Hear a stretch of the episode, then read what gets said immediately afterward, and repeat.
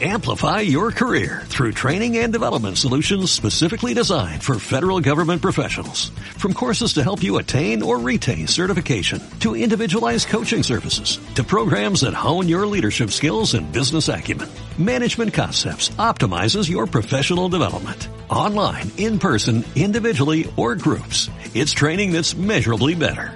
Learn more at managementconcepts.com. That's managementconcepts.com.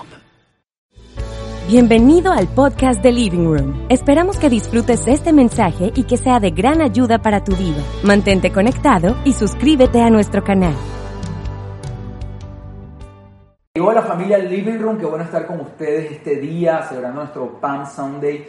Hoy es un día muy especial, quizás no podemos estar juntos por todas las restricciones a nivel mundial, pero sí podemos estar como familia celebrando el Domingo de Ramos. Yo traje aquí como mi, ramito, no, no pude conseguir el ramo oficial, pero, pero fui allá abajo y lo corté.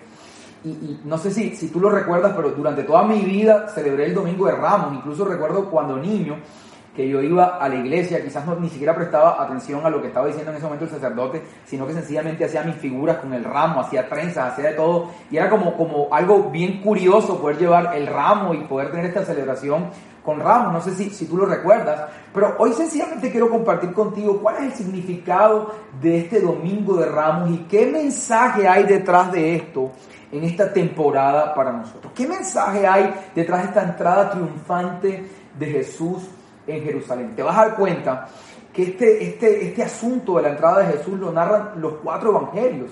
Por ejemplo, el Evangelio de Mateo dice que cuando Jesús iba entrando a Jerusalén, Dice que la gente estaba muy conmovida. Los discípulos pues tomaron un burro que, Jesús mismo les había dicho que, ubicaran este burro y tomaron y le pusieron sus, sus, mantas arriba del burro. Jesús lo montaron en el burro y cuando iban entrando a Jerusalén, dice el mismo Evangelio de Mateo que la gente estaba muy conmovida. Había gente delante de Jesús, gente detrás de Jesús, gente en el camino y tiraban mantos en el camino para que Jesús pasara por encima de los mantos y tomaban todo tipo de ramas de los árboles, tomaban mantos y los sacudían y decían, Osana al Hijo de David, Osana al que viene en nombre del Señor. La gente estaba eufórica ese día recibiendo a Jesús. Estaba supremamente eufórico. El Evangelio de Lucas dice algo más interesante. Dice que Jesús, cuando iba llegando a Jerusalén, miró a Jerusalén y lloró. Quiero que lo leamos aquí. Eso está en Lucas 19:41. Dice, cuando se acercaba a Jerusalén, Jesús vio la ciudad y lloró por ella. Y dijo, quiero que escuches esto que dijo Jesús. ¿Cómo quisiera que hoy supieras lo que te puede traer paz? Pero eso ahora está oculto a tus ojos.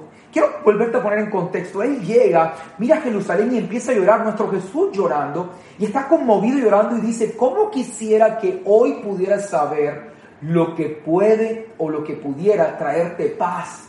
Pero está hoy cerrado, están hoy vendados tus ojos para que puedas ver qué es eso que te puede traer paz. Y la palabra paz en este momento es muy importante. Al parecer ellos estaban confundidos en qué era lo que podía darles paz. Y para nosotros es muy importante esta palabra hoy, porque quizás todo el mundo se abasteció de todo. Se abastecieron excesivamente de papel higiénico, lo vimos en todas las en todas las noticias, te abasteciste quizás de, comida, te abasteciste de, de, de, snack, te abasteciste de todo tipo de cosas, pero creo que hay un producto que está escaso en las casas hoy. Hay algo que está escaso en las familias, que tiene excesiva demanda, y creo que es la paz. Por más que la gente está abastecida de todo tipo de cosas para esta cuarentena, la gente no tiene paz. Y Jesús dice este día, justo el día que estamos celebrando hoy, justo Jesús llora, mira la multitud y dice, ¿cuánto quisiera que hoy, y te lo dice a ti esta mañana, cuánto quisiera que hoy, en medio de lo que estás viviendo, ustedes pudieran saber qué puede traer la paz. Ustedes pudieran saber qué puede darles paz. Esto es muy importante. Ahora, para empezar, quiero hacerte una pregunta esta mañana. Y quiero preguntarte, y quizás esta pregunta no es mía, yo quiero que tú, tú se la respondas a Dios. Te voy a dar un segundo para que tú se la respondas a Dios. Si, quizás si estás con tu esposa, sencillamente la tomes de la mano, lo mires a los ojos y le puedas responder esta pregunta, porque no es una pregunta mía hacia ti, es una pregunta del Padre hacia ti. ¿Cuál crees tú que es la fuente de tu mayor preocupación en medio de esta temporada? O sea, ¿cuál es la mayor fuerte fuente de preocupación que tú tienes hoy? ¿Cuál es? Y quiero darte un segundo para que tú levantes tu mirada y le digas, Padre, la mayor fuente de preocupación es esta. O miras a tu esposa y le digas, la mayor fuente mía de preocupación hoy es esta. Y la pregunta es muy importante porque escúchame, cualquiera que sea la respuesta, cualquiera que sea la fuente de tu preocupación eh, hoy, será justo ese mismo lugar, justo en ese mismo lugar donde tú irás a buscar tu paz. Será justo ahí donde irás a buscar paz. Y fíjate, era lo que pasaba con todo este pueblo de Israel, todas estas personas que estaban en Jerusalén. Ellos creían que la fuente de su paz era un libertador político. Quiero ponerlos en contexto. Roma estaba ocupando, el imperio romano estaba ocupando Jerusalén. El imperio romano estaba en su expansión política y militar. Estaban, estaban expandiendo su imperio y ahora habían ocupado a Jerusalén. Las personas estaban sufriendo el abuso de, la ocupación romana, el, el, cobro excesivo de impuestos, todo tipo de problemas sociales, políticos, hambre, pobreza, todo tipo de situaciones a causa de la ocupación romana. Era su mayor preocupación. Y entonces, al ser su mayor preocupación, ellos estaban buscando su paz en un libertador político, en alguien que estableciera, que, llegara con, un, con una propuesta militar y política para resolver el problema de la ocupación romana. La mayor fuente de, de preocupación de ellos era justo el lugar donde ellos estaban buscando su paz. Pero entonces aparece Jesús en escena y ellos empiezan a batir sus ramos porque creían que este Jesús era esa respuesta política. Pero pasaron pocos días en que ellos se dieron cuenta que Jesús no cumplió sus expectativas de ser un libertador político, no cumplió sus expectativas de hacer una revuelta y, traer una, un, golpe de Estado, no cumplió sus expectativas. Y una vez que él no cumplió sus expectativas, todas estas personas que decían, Osana el hijo de David, ahora estaban diciendo, crucifiquen. Porque como ellos estaban buscando la paz en un libertador político, como ellos estaban buscando la paz en lo que ellos creían que era la fuente de sus problemas, perdieron de vista que el príncipe de paz estaba en medio de ellos. No pudieron reconocer al príncipe de paz. Tuvieron la paz a su lado. La paz entró montada en un burro. La paz estaba ahí. El príncipe de paz, Emanuel, Dios con nosotros, fue enviado para traer paz. Fue enviado para traer una paz, dice la palabra, que no es de este mundo. La paz estaba caminando en medio de ellos. Pero como estaban tan enfocados en buscar su paz justo ahí donde ellos consideraban que era la fuente de sus problemas, no pudieron reconocer a Jesús. Y por eso Jesús lloró, por eso Jesús miró toda esta escena. Él sabía que lo estaban alabando, él sabía que toda esta adoración era, era, era una adoración que estaba buscando la paz en un lugar equivocado. Por eso él llora y él dice, ¿cuánto quisiera que ustedes hoy pudieran saber qué podría darles paz o dónde está su paz?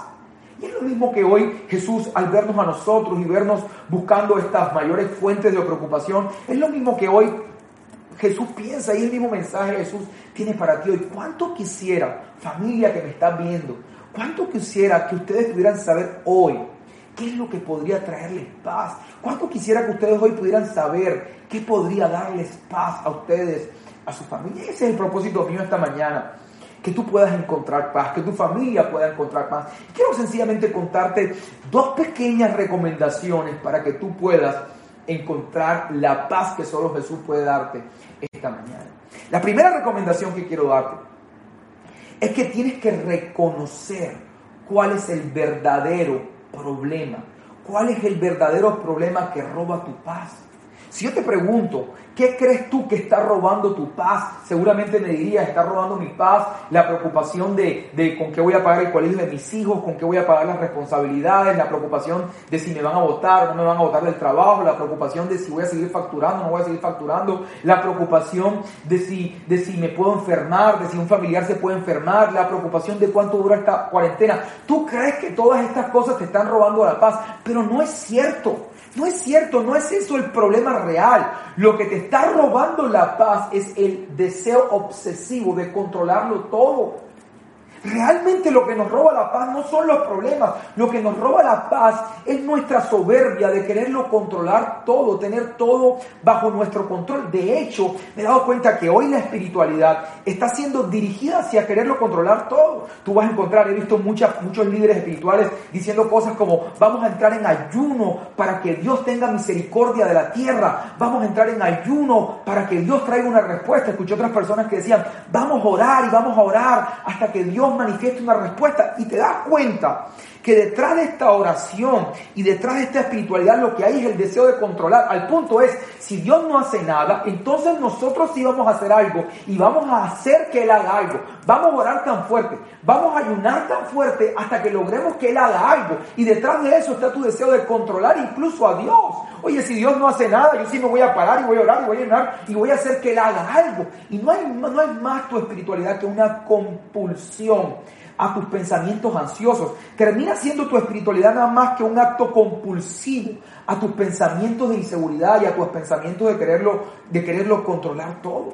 Yo creo que en estas temporadas es más espiritual un silencio, una, una quietud confiada que una oración ansiosa. Y es que, y es que nosotros eh, pudiéramos estar buscando paz en, en, en quizás en, una situación, en una persona, en, cierta condición. Pero escúchame, si tú estás buscando la paz que, que, puede venir por una respuesta, por una persona, por una situación, por una condición, esta paz siempre será inestable. Y esa es la razón por la que hoy estamos preocupados por el coronavirus y por toda esta situación. Pero tienes que reconocer que antes del coronavirus estabas preocupado por otra cosa.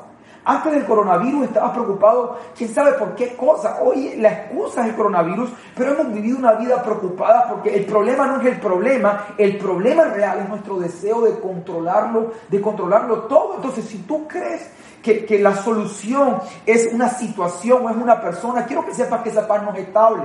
Porque las personas pueden cambiar, las situaciones pueden cambiar. Y fíjate, hoy tenemos un ejemplo de eso. Cambió la situación, ha cambiado las cosas. Y entonces si nosotros ponemos la paz en las personas, en las situaciones, en los escenarios, cuando los escenarios, las personas, las situaciones cambien, también cambiará tu sensación de paz, también se fumará tu paz. Esto es lo que se conoce como la paz del mundo. Solo Jesús puede darte una paz, solo Jesús puede darte una paz estable.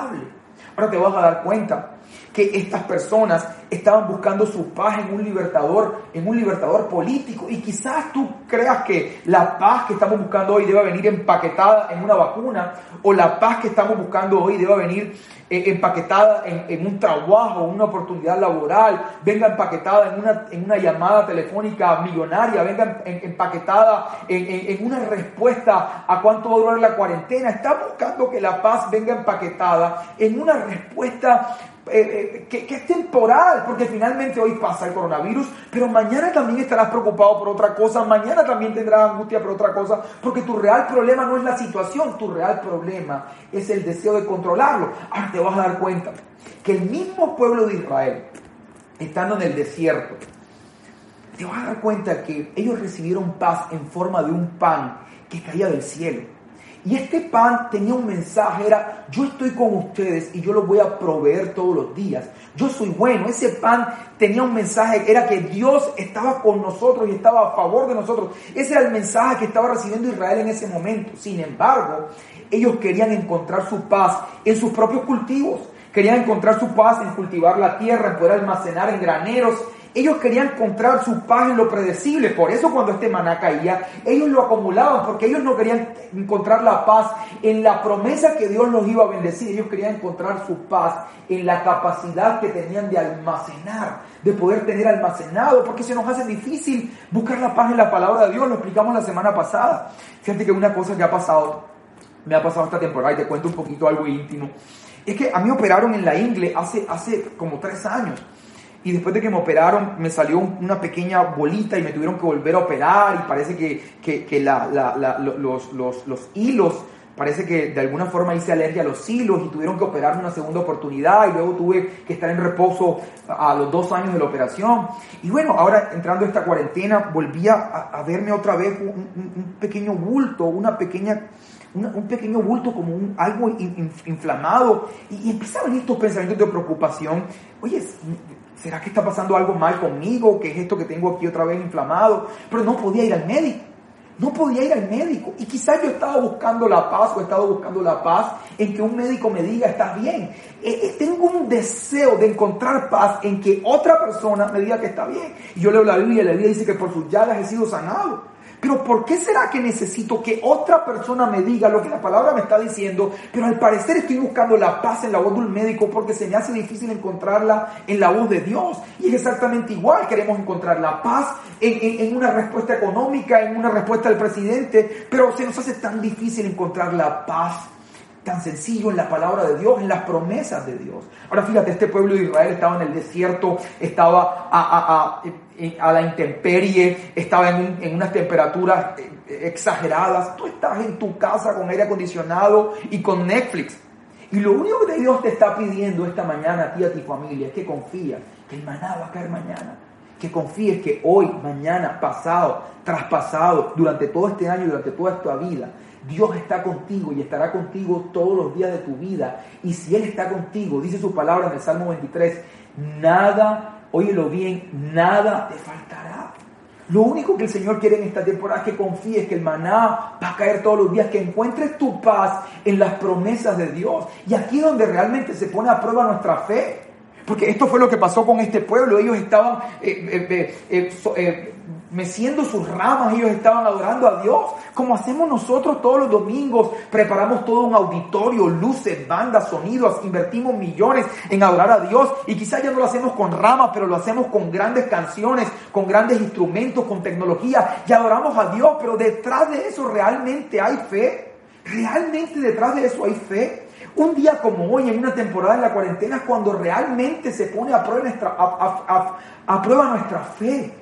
No, se pone a prueba tu fe cuando, cuando estás eh, eh, eh, en la mejor temporada de tu vida, facturando millones, cuando estás con tu cuerpo fitness y con seguidores, miles de seguidores en tu celular y te sientes invencible y grandioso. No se pone a, a prueba tu fe ahí, se pone a prueba tu fe en momentos como estos donde puedes encontrar paz en la palabra y en las promesas de Dios. Es bien distinto esto, es bien distinto. Y quizás por años no hemos hecho otra cosa que batir nuestros ramos, como lo hizo este pueblo delante de Jesús, pero detrás de eso no hay más que una fe fingida. Detrás de eso no hay más que batiendo nuestros ramos, teniendo unas expectativas distintas de lo que realmente es la paz y buscando la paz en lugares equivocados. Quizás toda esta temporada, estos siete años haciendo Living Room, quizás no ha quedado más en evidencia que fuimos igual a este pueblo, batiendo nuestros ramos y cantando canciones, pero realmente no creemos en la paz que camina entre nosotros. Adoramos a Dios, cantamos canciones, pero no podemos reconocer el príncipe de paz cuando tenemos que reconocerlo en situaciones como esta, en temporadas como esta. Y esto es muy importante. Escuché a Bill Johnson decir algo que es, muy, que, es determinante, va a, ser, va a ser muy importante para ti. Él decía, siempre que pierdas tu paz, ve al lugar donde la perdiste y recupérala. Ve al lugar donde la perdiste. Y sabes, en esta temporada, en algún momento, tú perdiste tu paz. Ve al lugar donde la perdiste y recupérala. Ahora, ¿cómo la perdemos? ¿Cómo perdemos nuestra paz? La perdemos cuando hacemos un acuerdo mental con una mentira. Cuando decimos sí, cuando hacemos un acuerdo mental con una mentira acerca de nosotros, acerca de nuestro futuro, y entonces nuestras emociones quedan a la merced de esta mentira. Y la única solución es que tú vayas allá donde perdiste tu paz y te arrepientas de haber creído en esa mentira. Y cuando te digo te arrepientas, es que cambies tu manera de pensar acerca de esa mentira. Yo te voy a decir, familia Living cuál es la mentira que nosotros hemos creído en esta cuarentena. ¿Cuál es la mentira que ha hecho que nosotros perdamos la paz? ¿Cuál es la mentira que quizás has creído por años? La mentira es creer que la fuente de tu provisión, que la fuente con la cual se alimenta tu familia, es tu trabajo, es tu negocio, es tu facturación, que la fuente de tu protección es tu seguro médico, tu capacidad de cuidarte, que la fuente con la cual pagas tu colegio es, son, son, son tus contratos. Esa ha sido la mentira que hemos creído. Esa ha sido la mentira y entonces ahora que perdimos o ahora que de alguna manera no están seguros esos contratos, ni esa facturación, ni está segura esa protección, en este momento nos hemos dado cuenta que realmente creímos una mentira, creímos que todas esas cosas son nuestra fuente. Por eso la manera de recuperar la paz, familia Living es que tú vayas a ese lugar, vayas ahí donde perdiste tu, tu paz y le digas al Padre, te lo digas a ti mismo, te arrepientas y digas, Señor, ninguna de esas cosas, ni la facturación, ni mi empresa, ni, ni mi negocio, ha sido mi fuente mi fuente eres tú. Que cada vez que venga un pensamiento de temor, cada vez que trate de, venir esta sensación de, temor, esta sensación de preocupación, tú la pares inmediatamente. Cada vez que empiece a venir un pensamiento con que voy a pagar la comida, con que voy, lo pares inmediatamente y le digas, Señor, solo tú eres mi proveedor, solo en ti confío. Cada vez que tengo un pensamiento de enfermedad, diga, Señor, yo no puedo cuidarme, siempre has sido tú quien me ha cuidado y hasta hoy he estado sano, Señor, porque tú me has protegido y por tu llaga yo he sido sanado. No pongas tu, no, tu enfoque en lo que podría salir mal. No pongas tu enfoque en, en lo que podría ser. Pon tu enfoque en lo que ya es. Él es tu proveedor. Él es tu ayudador. Él es tu sanador. Pon tu enfoque en lo que ya es, en lo que ya Jesús hizo por ti. Eso va a marcar una gran diferencia en tu vida. La segunda cosa que quiero hablarte este día es la importancia que puedas reconocer la paz en tu camino. Y quiero que leamos el Salmo 23. Es muy importante. El Salmo 23 dice, el versículo 4, Salmo 23, 4, dice, aunque ande en valle de sombra de muerte, no temeré mal alguno, porque tú estarás conmigo. Tu vara y tu callado me infundirán aliento. Fíjate que dice que la paz no viene por no andar en valle de sombra de muerte. No, yo voy a tener paz cuando no transite en valle de sombra de muerte. No dice, aunque transitar en valle de sombra de muerte. Mi paz viene por el hecho que tú estás conmigo el hecho que Dios está contigo es la, la, fuente de tu paz, no, no, no cuál sea el, momento que estés viviendo o la temporada que aparentemente estés viviendo, la fuente de tu paz es que el Señor está contigo. Y esto es, esto es absolutamente importante. Este día, que lo medites, que lo pienses. Escúchame, la, la paz no es la ausencia de problemas, no es la ausencia de dificultades. La paz no es la ausencia del coronavirus, la ausencia de la cuarentena, la ausencia de, de, los problemas o las situaciones que hay hoy. La paz en tu vida es la presencia de Jesús caminando al lado tuyo, la conciencia, el estado de conciencia permanente, que tú no estás solo, que Él está contigo. Esto es muy importante y es determinante. Por eso esta cuarentena no puedes decir, la voy a, me voy a meter debajo de la sábana. Yo recuerdo cuando estaba chiquito y tenía miedo y, sentía que, iba a aparecer un fantasma o iba a aparecer, a aparecer, algo. Yo recuerdo que yo me metía debajo de las sábanas y era como que si estoy ahí debajo de las sábanas y no veo, entonces no va a pasar nada. Y, no sé si te pasaba cuando estabas pequeño que te tapabas la cabeza o te metías debajo de las sábanas y quizás así se sentías protegido. Y algunos de nosotros están hoy, digamos, ahí como en una posición fetal, ahí completamente eh, eh, eh, paralizados debajo de la cama, esperando que se resuelva esta situación.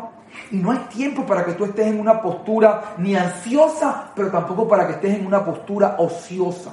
El otro día escuchaba a alguien decir es tiempo para que minimicemos por completo nuestros gastos y esperemos que esto pase. Y es casi que te dijera, ponte en posición fetal y espera que todo pase. No, no, no es tiempo para eso. Es tiempo para que tú pienses en ser productivo. No desde el trabajo, sino desde el descanso, pero es tiempo para que te reinventes para que busques nuevas oportunidades. No es tiempo para que te pongas en posición fetal a esperar que esto pase, porque no sabemos cuánto tiempo va a durar. Es tiempo para que tú empieces a mirar nuevas formas en las que Dios puede bendecirte. Es tiempo para que abras tus ojos espirituales, para que puedas descubrir la ventana de oportunidad que Dios va a abrir, para que Él, para que pueda manifestar su bendición en tu vida, en tu familia. Ahora es tiempo también para que analices cómo has vivido tu vida. Yo, yo no quiero entrar ahora, aparte de la situación en la que hay, traer culpa sobre tu vida, pero sencillamente quiero hacer un comentario. Y es que es cierto que hay personas que la están pasando mal. Pero también es cierto que hay personas que la están pasando mal hoy por la decisión del pasado gente que nunca invirtió, gente que siempre todo lo que se ganó se lo gastó, gente que nunca tomó buenas decisiones financieras, gente que nunca planificó, que gente que vivió del día a día, todo lo que gano eso me gasto y no planifico y no invierto y no busco alternativas o, o posibilidades que traigan recursos a mi vida. Y es tiempo también, no sé cuántos años tienes, de que tú replantes y que puedas, desde, te repito, desde la confianza silenciosa y no desde la oración ansiosa, puedas evaluar tu vida con el Señor. No para culparte, no para condenarte, sino para caminar hacia un destino distinto. No es tiempo para que estés viendo Netflix todo el día. Quiero que sepas que he escuchado mucho y qué película me voy a ver y qué serie me voy a ver en Netflix. Es una temporada, por lo menos en mi caso particular, he trabajado más que nunca. He estado más activo que nunca. Desde la paz y desde el silencio confiado, desde la quietud confiada. Pero he estado atento a qué es lo que Dios quiere que haga, cuáles son las decisiones que tengo que tomar. He estado haciendo llamadas, mirando cuáles son las alternativas, las posibilidades, hacia dónde Dios quiere moverme. Pero si te pones en posición fetal, vas a empeorar la situación. Si simplemente esperas y dices, voy a disminuir mis costos y voy a disminuir mis gastos, no es tiempo solo de disminuir tus costos, es tiempo de que aumente tu productividad a través de la creatividad que Dios va a traer a tu vida. Esto va a marcar la diferencia en cómo asumes esta temporada, porque Dios nos prometió que este año iba a ser el año más que suficiente. Y todos los hombres de Dios, lo he repetido en las últimas tres enseñanzas, todos los hombres de Dios prosperaron en medio de grandes crisis, porque ellos no caminaron en función de la crisis, sino en función de la instrucción y la palabra de Dios que habían recibido. Ahora te vas a dar cuenta que en el mismo Evangelio de Lucas, del que estamos hablando hoy, empezando el Evangelio de Lucas, tú te vas a dar cuenta que Zacarías, que es el padre de Juan el Bautista, este Zacarías profetiza acerca de Jesús. Y te lo voy a leer aquí. Dice Lucas 1.78, dice, gracias a la tierna misericordia de Dios, la luz matinal del cielo está a punto de brillar entre nosotros, refiriéndose al nacimiento de Jesús. Te lo repito, gracias a la tierna misericordia de Dios, la luz matinal del cielo está a punto de brillar entre nosotros para dar luz a los que están en oscuridad. No sé si te sientes en oscuridad, pero Jesús vino para dar luz a los que están en oscuridad y en sombra de muerte. Y mira lo que dice, y para guiarnos al camino de la paz. Óyelo bien, y para guiarte al camino de la paz. Dios no te está guiando a un lugar de paz. Jesús no vino para guiarte a un lugar de paz. Él vino a guiarte al camino de paz. Y es diferente. Porque si Él estuviera guiándote a un lugar de paz, estaríamos hablando que la paz está en algún lugar. Amigo, quiero que sepas que yo he estado hace, hace nada. Estuve en una de las islas más exóticas francesas del mundo.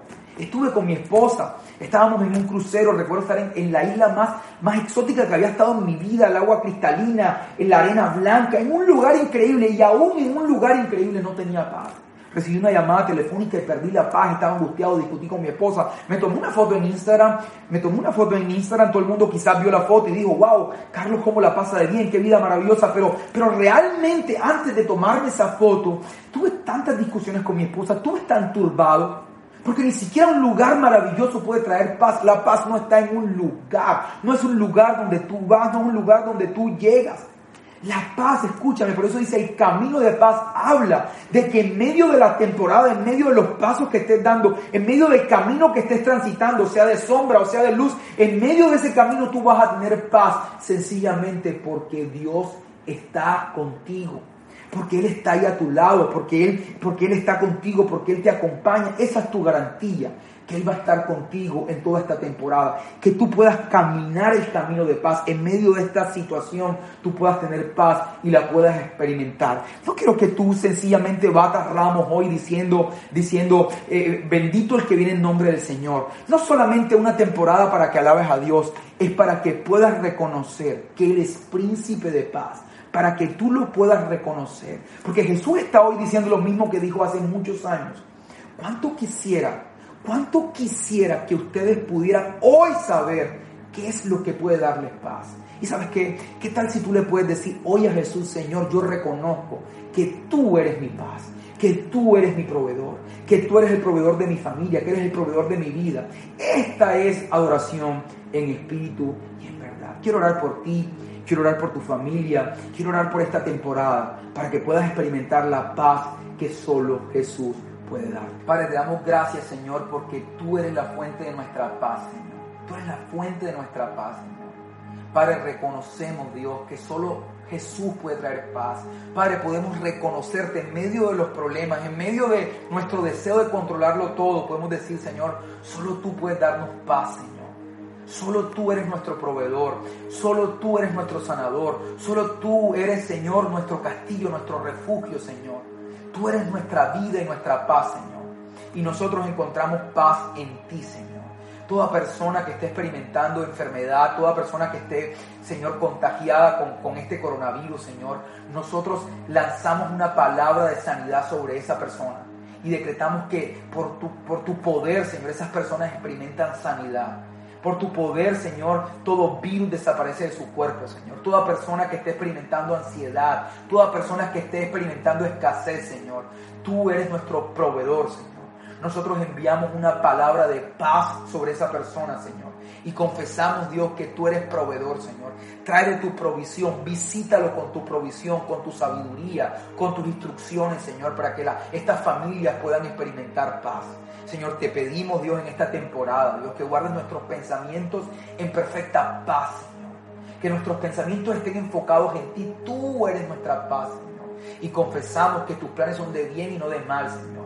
Para que tengamos un futuro y una esperanza, Señor. Llamamos el, clima del reino sobre la tierra, Señor. Padre, llamamos el clima de salud, el clima de prosperidad, el clima de bendición, Señor, sobre nuestra vida. Y confesamos, Dios, que el clima del reino, Señor, el clima del reino se manifiesta sobre nuestra vida, nos cubre y nos protege. En el nombre de Jesús. Amén. Quizás tú estás este día pensando, esta paz de la que has hablado, Solo es para gente que se porta bien, solo es para gente que cumple los mandamientos, solo es para gente perfecta, solo es para gente que va a la iglesia. Quizás estás ahí escuchando y dices, esta paz no es para mí, yo no soy merecedor de esta paz. Quiero que sepas que no hay nada más equivocado que eso. Jesús vino por ti. Jesús vino por personas exactamente como tú. Jesús vino por personas que reconocían que quizás no, no podían tener las mejores decisiones, no, no podían tomar, tomar o vivir la mejor vida. Jesús vino para abrazarte, para amarte incondicionalmente. Y lo único que Jesús necesita para que tú puedas experimentar la paz de Dios es que te dejes abrazar y te dejes amar por Jesús. Él está aquí para decirte, hijo, vine por ti porque te amo. Y solo necesitas de experimentar el amor de Dios para que seas invadido por su perdón y para que seas invadido por su paz este día. El Padre te anda buscando, te anda buscando para amarte, no para juzgarte ni para condenarte, para amarte y para traer su paz sobre ti. Quiero que antes de cerrar esta transmisión, tú puedas escuchar esta canción que va a sonar a continuación y puedas meditar en esta melodía, puedas, puedas, puedas experimentar la paz de Dios mientras escuchas esta canción que va a hablar a tu corazón y va a hablar a tu espíritu. Y en, un acto espiritual, no simplemente con ramos, batiendo nuestros ramos, nuestros ramos, no, no simplemente con, con, una, con una espiritualidad fingida, sino desde lo más profundo de tu corazón, tú puedas experimentar y puedas desde el silencio confiado, desde la quietud confiada, puedas experimentar la paz del reino y el favor de Dios sobre tu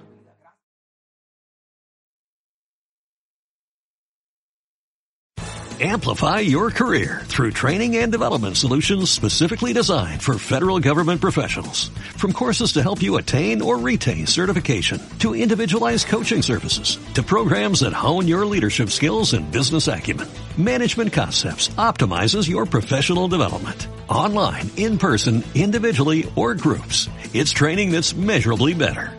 Learn more at managementconcepts.com. That's managementconcepts.com.